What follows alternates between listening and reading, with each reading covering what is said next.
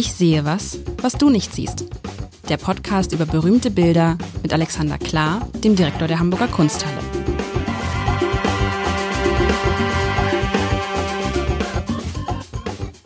Herzlich willkommen. Mein Name ist Lars Heider und ich habe mir von Alexander Klar vor einer Woche war wieder Wünsch dir was, lieber Alexander. Und ich habe mir irgendwas, was habe ich mir gewünscht? Was Sommerliches? Genau.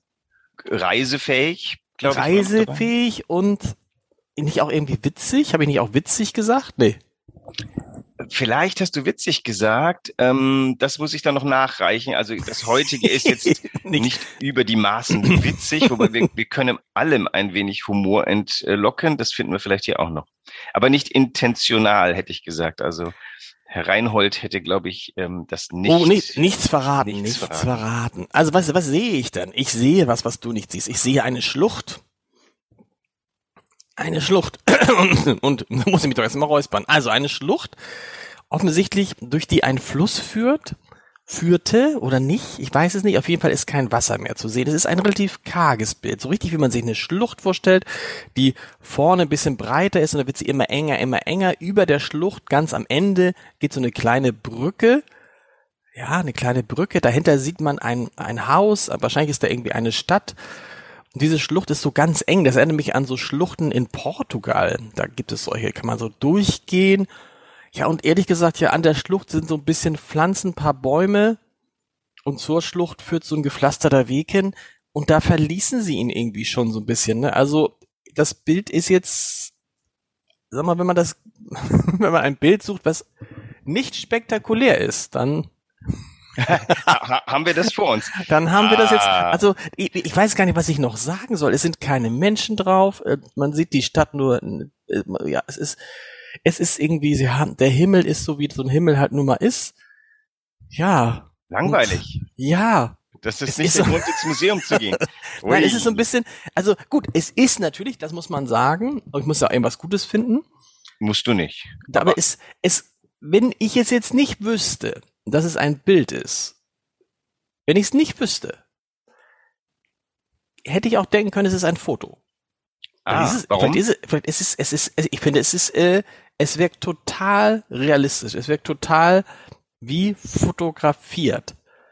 Vielleicht liegt es aber auch an dem Motiv. So eine, so eine Schlucht ist halt fotogen. Äh, nein, aber nein, aber es ist, es, es wirkt doch wie ein Foto. Es wirkt wie ein Foto. Es ist, man denkt so, ach guck mal, da hat mir der, der Alexander Klarmann ein Foto aus seinem Urlaub geschickt. Ja, okay, und das Sommer ist, ach, du hast einfach Bilder genommen, wo es blüht, ne? Und hast gesagt, ist egal bei Heider, wenn es blüht, sagt, wenn es blüht, denkt er, es ist Sommer. Hätte ich es einfach haben wollen, hätte ich, hätte ich vielleicht einen Sonnenuntergang besorgt. Ähm, also, äh, du hast, glaube ich, schon irgendwie mit Portugal irgendwie einen Versuch unternommen. Ähm, das äh, gehen wir noch kurz darauf ein, wo, wo, also Süden, würdest du sagen? Süden, ja, wahrscheinlich, so wie Warum? das aussieht, Wegen des Hauses im Hintergrund würde ich sagen, das ist irgendwas Italienisches wahrscheinlich. Ist irgendwie so Italienisch, Griechisch, Portugiesisch eher nicht. Dafür ist es zu grün. Ich würde sagen, es ist, es ist irgendwo im, es ist auf jeden Fall nicht in Deutschland, ne? Das ist ja. Es ist nicht in Deutschland, ja. Das, das ist also I Italien, Griechenland. Bei, bei deiner Vorliebe für Griechenland, aber du hast ja schon den Namen gesagt, Reinhold, das klingt ja nach einem deutschen Maler genau. unterwegs war, auf den Spuren Goethes oder sowas irgendwie. Kommt jetzt. Ja, also der, der Grundgedanke ist, es ist Sommer, Reisezeit. Äh, wir schauen uns einfach die Reisen der Vergangenheit an. Das Bild ist fast genau 200 Jahre alt. Es ist gemalt am 3. Juni 1823. Okay. Ähm, wir kommen jetzt also der Sache mit der Fotografie durchaus äh, nahe, weil wir haben hier etwas vor uns, was ähm, schon ungefähr dieselbe Intention hat wie das, was wir heute fotografieren. Bloß damals konnte halt niemand fotografieren. Man brauchte Künstler. Im, im, im Bild haben wir auf den ersten Blick was Unspektakuläres. Auf den zweiten hätte ich aber gesagt, schau dir mal diese Brücke über diese Schlucht an und versuch mal zu rekonstruieren, wie man denn so eine Brücke bauen kann über so einer Schlucht. Das Bild selber ist in Italien angesiedelt, das kann man schon mal sagen. Das ist eine Felsschlucht bei Sorrent. Sorrent, das ist, äh, da waren wir neulich, glaube ich, schon mal ähm, an der Küste. Das ist südlich von Neapel. Wir befinden uns überhaupt ausnehmend oft südlich von Neapel in der Hamburger Kunsthalle. Wer also diesen Warum Sommer, ist das so? Warum ist das so?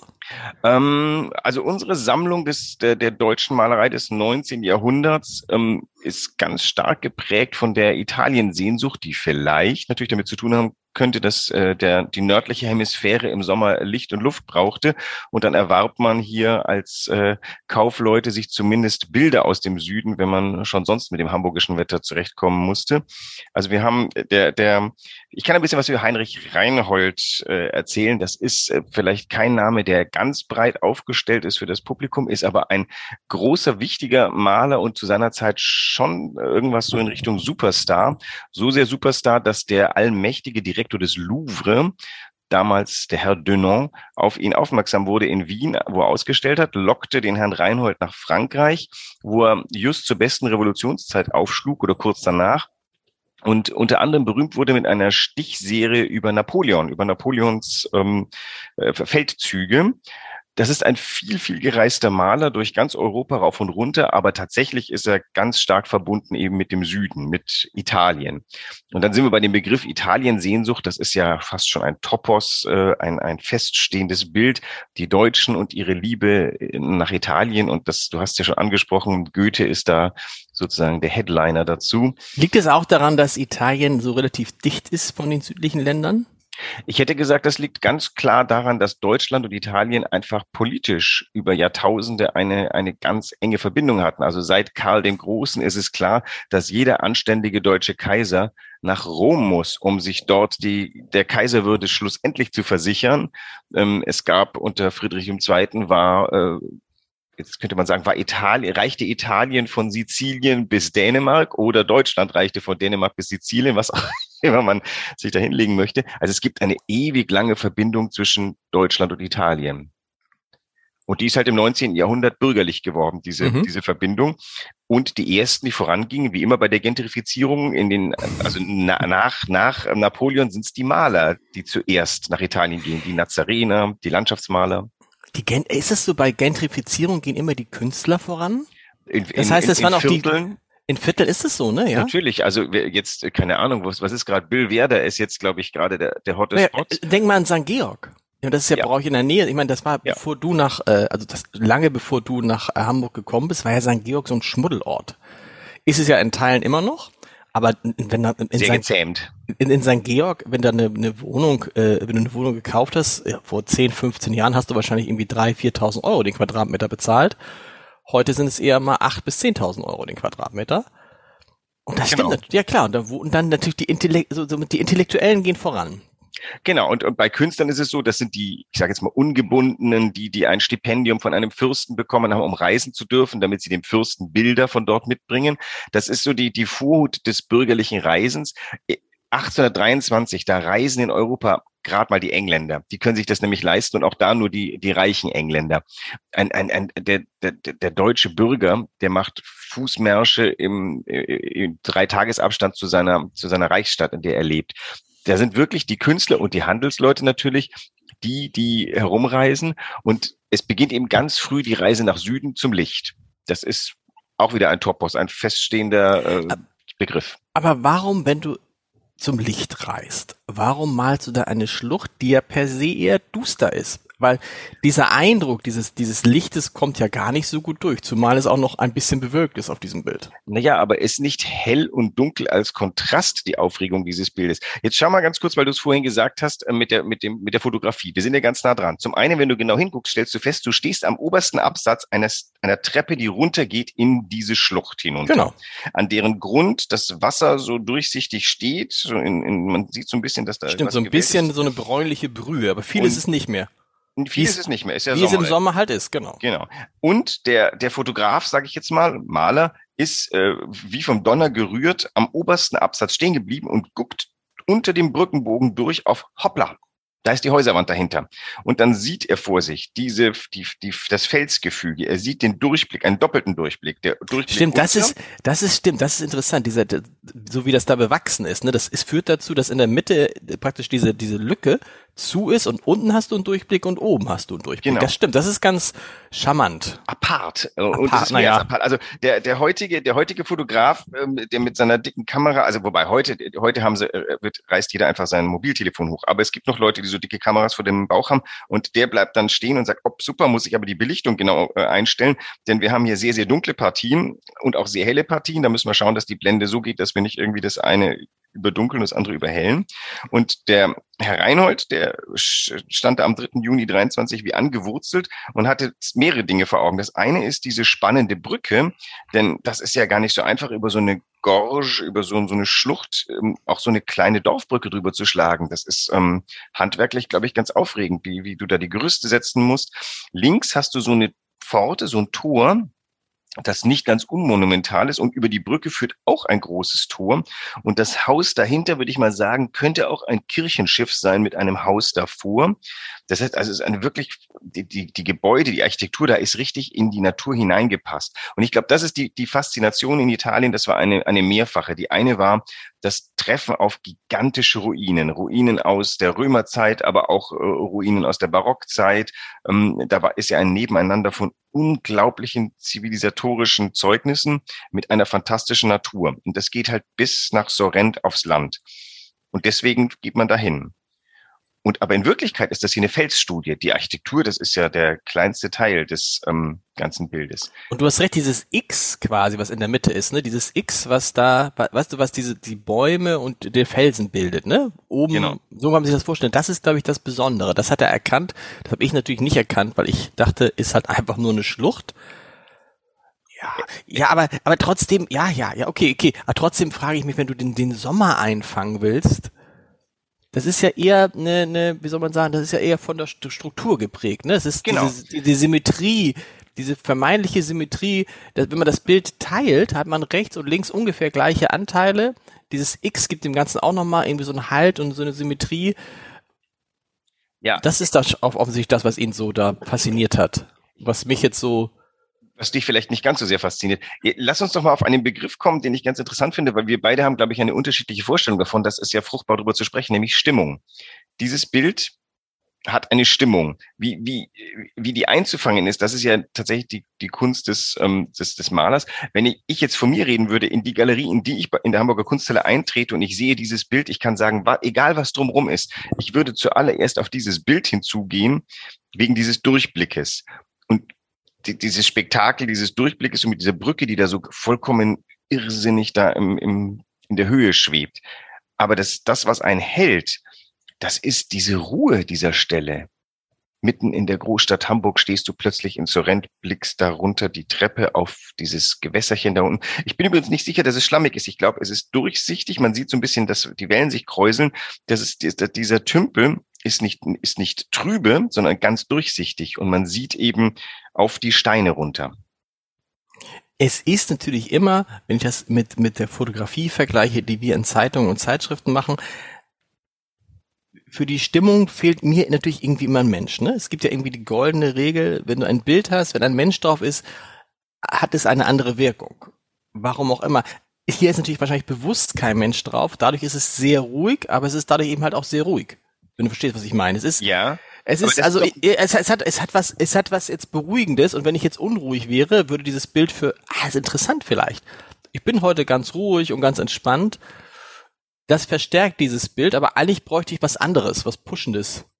Aber jetzt, du? jetzt stell dir vor, da wäre noch der, also es gäbe eine Möglichkeit. Du, in dem Bild ist der Maler selber drin, denn er steht auf dem obersten Absatz dieser Treppe runter. Das ist ein bisschen wie so ein abstraktes Gemälde, da ist der Maler durch die Geste mit drin. Hier ist der Maler durch, die, durch den Standort drin, denn der ist ganz naturalistisch. Er, er hat ganz genau geklärt, wo er steht, nämlich auf dem obersten Treppenabsatz einer Treppe hinunter in die Schlucht. Jetzt hätte er natürlich vor sich noch einen Menschen malen können, der schon auf dem Wege runter ist. Genau. Und schon wird dieses Bild ähm, geschwätzig, hätte ich jetzt fast gesagt. Also zumindest erzählerisch. Und die Frage ist einfach, willst du an der Stelle nicht lieber alleine sein? Nämlich, ach, ich bin der erste Mensch seit, was weiß ich, äh, mehreren Tagen, der hier in die Schlucht hin. Seit zwei Stunden. also, ja, okay, vielleicht ja. Weißt du, was ich, was ich, was ich wirklich enorm finde, ist, wie das gemalt ist. Das ist wirklich, wenn man sich vorstellt, dass es vor 200 Jahren war, diese Detailtreue. Die, ich meine, glaube, was ganz, ganz schwierig zu malen ist, sind doch Felsen und Steine, oder? Und naja, die Flächen, die da, die da genau. gegeneinander genau. gestellt werden, die Struktur der Felsen und Steine. Das wie, die, die, wie er die gemalt hat, dann frage ich mich, weißt du, das kannst du ja gar nicht in deinem Kopf alles abspeichern. Also da denke ich mir, der muss da mit seiner, mit seiner, äh, mit seiner, äh, äh, wie heißt das, Staffelage, Palette, was, wie heißt das? Staffelei, ja. Also Staffelei, ich, ähm, Staffelei. Das Ding ist Öl auf Papier. Es ist gut möglich, dass es in situ gemalt worden ist. In situ es, heißt am Platz? Am, am Ort. Es kann aber auch sein, dass er da, dass er Skizzen gemacht hat und das später erst im. Also für mich, ähm, da müsste ich jetzt, ähm, da müsste ich jetzt äh, Andreas Stolzenburg fragen, der ist Spezialist für Reinhold, ob der Reinhold seine Papiere und Sachen mitgeschleppt hat, sich dann da kurz hingesetzt hat, Staffelei aufgemacht hat und losgelegt hat, oder ob er da sich einfach auf die Mauer gesetzt hat, seinen Skizzenblock hatte, das Ganze schnell runterskizziert hat und ein paar Farbwerte Farbwerte in Ölkreide und danach gemalt hat. Das weiß ich jetzt einfach nicht. Aber das muss ja sagen, wenn man das nur, also weil du musst ja immer wieder gucken, wie sind die Farben da, ne? Und das finde ich ist so äh, so naturgetreu getroffen. Weißt du, auch so diese die anderen Farben der Treppen, wie das dann, wie die dann so runtergehen, auch die auch die Perspektiven sind natürlich toll, ne? Du hast ja wirklich das Gefühl, dass du diese Treppe da in 3D erlebst. Ja, ja. Und und und die die die die Bäume, also boah, das ist wie die Bäume da oben. Jetzt fange ich doch wieder an ein bisschen das ist schon, das ist schon richtig, richtig hohe Kunst. Ich die Frage ist nur, ist dieses Motiv diese hohe Kunst wert? Wahrscheinlich schon, weil es, auch weil es schwer zu malen ist. Ein, ein, ein Strand mit Sonnenuntergang ist natürlich einfacher zu malen. Also die Frage ist natürlich, an wen richtet sich dieses Bild? Und äh, der, der Reinhold musste ja auch ein bisschen was verkaufen. Das heißt, der hat schon, ähm, der hat, ähm, der hat eine Käuferschaft im Blick gehabt, die, die von Goethe ein wenig geprägt war. Das heißt also dieses naturhafte Erleben, die Natur als Symbolik für das Bessere gegenüber des Menschen, der, der keine Ahnung Kriege führt und ähm, äh, seine Zivilisation missbraucht. Da ist im Endeffekt das hier die Natur das Gegenstück. Aber die, die, diese Deutung funktioniert ja nicht ganz, weil er baut ja ganz klar auch Architektur, also den Menschen mit rein. Also insofern würde ich sagen, das ist eher dieses Bild auf Italien, wo, wo Mensch, Natur in, in, in Harmonie leben. So. Machst du das manchmal eigentlich, dass du, wenn du so ein Bild hast und du bist in Italien, dass du versuchst, den Ort zu finden? Ja, also ist, da, da gibt's ja ganze, äh, keine Ahnung, äh, die, die, die Zeit macht solche Reisen, da gibt's Studiosus-Reisen, die an den Ort, also nach Goethe reisen, das ist wie den, äh, den äh, Jakobsweg abfahren. Gut, das ist, das ist klar, aber sowas, dass man sagt, das wird doch interessant, wenn man sagt, wir, wir reisen jetzt mal zu zehn Kunstwerken, wie Sie sie kennen aus der Kunsthalle und wir reisen dahin und hat dieses Bild im Kopf. Das würde mich nämlich interessieren, wie sieht das heute aus? Wahrscheinlich sieht das heute ja so ähnlich aus. Also ähm, es, das gibt es zum Beispiel, war gerade erst eine Reise auf den Spuren Caspar David Friedrichs. Das ist im Falle Caspar David Friedrichs ein bisschen ähm, für die Katz, weil der äh, seine Landschaften verändert hat. Damit die, die hat er seinem Willen ah, okay. geordnet. Der äh, Reinhold, glaube ich, war deutlich topografisch genauer. Die Frage ist natürlich, ähm, ich glaube, es ist eher, wenn du durch diese Gegend schweifst, findest du immer wieder solche Blicke und dann fängst du an zu denken, ah, ein Reinhold-Blick. Er hat auch selber tatsächlich just in diesem Format, also es ist ungefähr 30 Zentimeter hoch und, und, und 20 Zentimeter breit, also, also so das DIN A4 der Malerei, hätte ich jetzt gesagt. Da, da von der Sorte hat er viele, viele Bilder gemacht, immer so ähm, mäßig spektakulär auf den ersten Blick, auf den zweiten aber tatsächlich voller Details, die dazu führen, dass man, dass man das Gefühl hat, man möchte in dieses Bild hinein. Das wird übrigens, wenn du sagst, ist 30 Zentimeter hoch, ist ja nicht besonders hoch, ist auch nicht besonders ja, klein nicht so. Aber wenn ich mir das jetzt in der Zeitung vorstelle, wo man es ja sehen kann, dann, das wirkt natürlich, je größer es ist, desto mehr wirkt es, ne? Habe es natürlich vollkommen mit Blick auf deine Leserschaft ausgewählt, damit wir jetzt im Sommer Hochformate, für, die, für die daheimgebliebenen Hamburger ein wenig äh, südliche Sonne ins euer Blatt es gibt die, Es gibt die Ersten, die sagen, sie schneiden das aus und hängen das bei sich auf, was ja irgendwie bei Zeitungspapier, das vergilbt ja auch. Aber es ist schon so, finde ich, wenn man das dann so sieht immer montags, macht es einem in den meisten Fällen gute Laune. Man, ver man verweilt kurz. Also sieht man mal, was, was so was so Zeitungen auf Papier eben doch können, wenn sie sowas transportieren können. Und das ist natürlich bei diesem, das ist, ich glaube, je, je, größer das ist, desto besser. Aber umgekehrt, es wirkt ja auch in 30 Zentimeter, hat es, da nötigt es mir ja noch mehr Respekt ab, wenn man sagt, boah, so klein, so detailgetreu zu malen. Es ist ja größer als dein früherer Fotoausdruck und es ist größer als der Bildschirm. Ja. Das heißt, das ist schon nicht klein, aber es ist natürlich, es ist äh, kein Westentaschenformat. Ähm, übrigens in der Zeitung bin ich mir relativ sicher, würde das auch wieder durch, durch den Kontrast, dieser inhärente Kontrast hell-dunkel hier, den kannst du jetzt auf die Zeitung übertragen. Drumrum sind Geschichten, ähm, keine Ahnung, nach wie vor haben wir Krieg, Corona, Depression, äh, Wirtschaftsniedergang und all diese Dinge. Ähm, da wirkt dieses Bild würde ich jetzt fast sagen, wie ein Eskapismus. Auf der anderen Seite ist das das, was wir vielleicht brauchen. Und ich glaube, das ist das, was damals so begehrt war. Wir sind hier im Jahr sieben nach dem Ende der napoleonischen Kriege und die Welt wollte vor allem eins nicht mehr. Drama. Mhm. Die, die, die große Weltpolitik war über ganz Europa hinweggezogen. Eine ganze Generation junger Männer lag auf Schlachtfeldern herum. Wirtschaft war am Boden. Ähm, das, das alles wollte man nicht. Und diese Bilder, das war die Versicherung. Es gibt ein, in Italien da irgendwo eine tausendjährige Kultur, die ist ähm, bäuerlich, ländlich. Ähm, wir hatten es doch neulich mit bukolisch. Mir später eingefallen, bukolisch ist natürlich, das ist vor allem ländlich, bäuerlich. Mhm. Ähm, ich habe immer noch nicht übersetzt, was der Bukos wohl sein würde. Und die, ähm, diese, diese, dieser Blick in dieses ich sage jetzt nicht Paradies, aber in diese Welt, die, die einem so angenehm erscheint, weil sie warm ist und sonnig und menschenleer übrigens, weil warum sollte man sich da mit irgendwelchen Italienern, die da rumlaufen, identifizieren, wenn man dieses Bild doch einfach mit den Menschen füllen kann, die das betrachten? Das, ähm, ich finde es eigentlich fast schlimmer, dass es dann immer so Staffagebilder gibt, wo, wo irgendwelche nie dagewesenen italienischen Fischer herumstehen deren, sagen wir, deren soziale Wirklichkeit in dem Bild nicht abgebildet ist. Die sind da tatsächlich wie so eine, wie so eine Staffage, heißt das ja auch, ähm, mit hineingenommen. Da finde ich diese leeren Bilder überzeitlicher und ehrlicher. Ja, sie geben einem das Gefühl, irgendwie alles in Ordnung, ne? Nichts ist zerstört. Ähm. Vor allem, das könnte heute noch so sein. Könnte heute noch so eine, sein, eine genau. Kostümierte eine oder eine schreitet eine Dame mit einem gerafften äh, Rock darunter, dann wäre das schon datiert.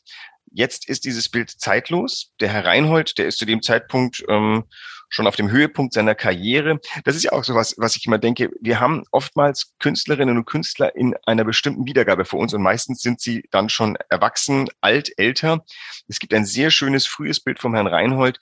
Der hat eine markante Nase, ist ein schöner Mann. Der war mal jung, ist ähm, idealistisch durch Italien der war mal jung, ja. Der, ja, ja. ja die Bilder frieren Alter fest. Dieses Bild ist zeitlos, weil hier keine Angabe von Zeit dabei ist. Du, und du hast recht, natürlich, in dem Moment, du hast recht, das ist ein guter Punkt. Weil in dem Moment, wo da jetzt Leute wären, die so mit so Raffröcken durchgehen, wüsste man, ist ein altes Bild. Genauso, weil heute würden da welche mit so Nordic Walking Dingern durchgehen, weißt du, mit so, genau. so. Und dann würde man das Bild tatsächlich so ein bisschen entweihen, so ist es zeitlos. So kann es vor 200 Jahren so gewesen sein, auch vor 400 Jahren oder auch heute. Wahrscheinlich Mach's. hat sich nichts geändert. Machst du das nicht, wenn du fotografierst und du hast die Chance auf irgendeinem besonderen Ort, dann wartest du doch auch lieber, bis da niemand mehr in deinem das stimmt. Feld ist. Das stimmt. Oder irgendwie, dann stelle ich trotzdem mal die Kinder oder die Frau dahin und sage, komm, damit wir dokumentieren können, dass, dass ihr da wart. Äh, oder es gibt dieses andere sehr schöne Genre, was genau diese Paradiesgedanken zerstört. War neulich in irgendeiner Zeitschrift, ähm, fand ich ganz interessant. Es gibt Fotografen, die fotografieren ganz bewusst diese 3000 Leute, die genau an dem Bild rumstehen, weil alle anderen versuchen natürlich diesen einen Blick einzufangen ohne die Menschen, verschweigen aber, dass sie damit 3000 anderen ähm, ich sage jetzt nicht Idioten, aber, aber da, das, wenn zu viele Menschen da sind, ist es nicht gut. Dann das, das entweiht den Ort und äh, das versucht man ja zu verheimlichen. Und wenn dann ein Foto kommt, das zeigt, da sind ganz viele Menschen, die dasselbe sehen, dann wird es ja fast ein bisschen banal.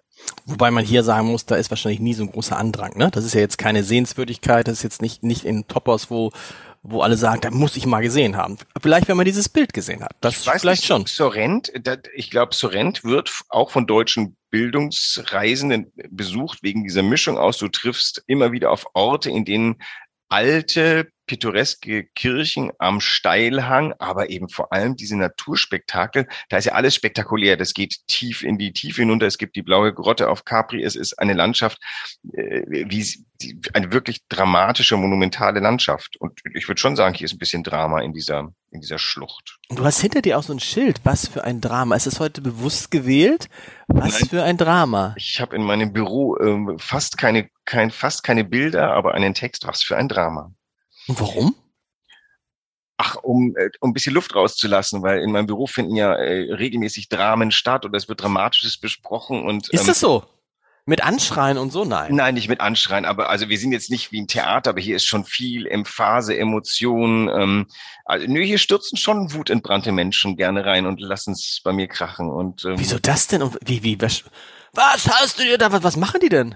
Die schreien die dich an. finden, die finden Sachen nicht gut, äh, entweder die ich mache oder die anderen machen und dann äh, muss ich entweder revidieren oder ich muss dafür sorgen, dass andere revidieren. Äh, kennt ihr das nicht bei euch? Ich meine, wenn, wenn so der, der Druck vor, vor Druckabgabe, dann Ja, aber wir schreien nicht. Also dann Nein, geschrien wird auch nicht. Nein, es wird böse geguckt und so. Oder, Ja, okay, ja, ja, ja, Nein, nein, geschrien es, wird bei uns gar nicht. Da wird sich hingesetzt, dann wird ganz tief eingegangen. Ich äh, muss jetzt mal was sagen und dann sperre ich, spüre schon, wie das Drama Da- Das kenne das kenn ich auch, wenn du dann so merkst, so eigentlich möchte derjenige schreien und brüllen, aber er weiß, es wir gehört zu sich wohl, in genau, so, und, dann, erzogen. Und dann so, Lars, ähm, ich möchte jetzt doch mal etwas äh, und dann, Genau. was für ein Drama, was und ich hänge jetzt, ich hänge dieses Bild dann auf und sag erstmal auf, auf die Schlucht gucken, einatmen, ausatmen und dann sprechen wir weiter. Und wir sprechen nächste Woche weiter. Mit, mit dem nächsten Sommerbild. Ich bin gespannt. ich Irgendwas- such mal was noch unspektakuläres, nur um dich, nur um dich ein bisschen zu ärgern. Ja, das, äh, ich befürchte, es wird dir gelingen. Bis nächste Woche. Tschüss.